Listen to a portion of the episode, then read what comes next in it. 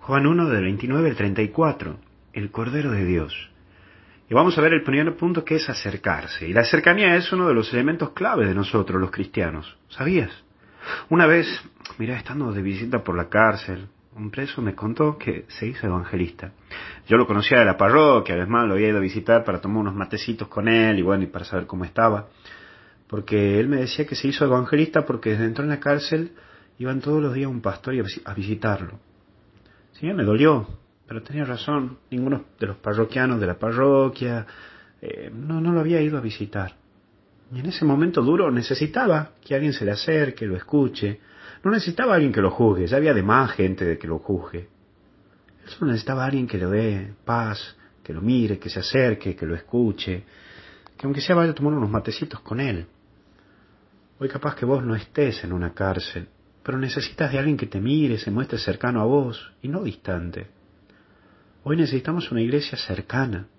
Vos y yo, que somos creyentes y conocimos a Jesús, tratemos de tener la actitud de ir al encuentro estar al lado de quien me necesita. Capaz que no tenemos la palabra de Dios a full así, de aliento, pero basta con escuchar y estar. Pidamos a Dios estar con quien tenemos que estar. Pero está el segundo punto que es conocer, y Juan no lo conocía hasta ese momento a Jesús. Y movimientos que aún no conocieron a Dios y personas que no han tenido actitudes de conocerlo a Jesús en las parroquias un ejemplo claro son nuestra gente de catequesis.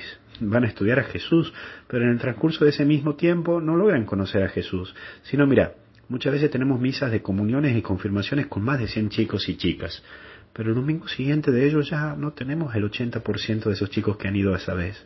Hasta muchos dicen, ya hice la confirmación, listo, ya me libero.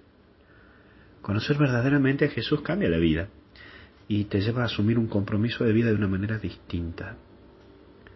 Y por último, el Espíritu Santo. Hoy pidamos al Espíritu Santo que nos llene de su fuego, que nos dé su fuerza para tenerlo dentro nuestro y poder irradiar el amor de Dios en nuestros corazones y también en nuestros cercanos.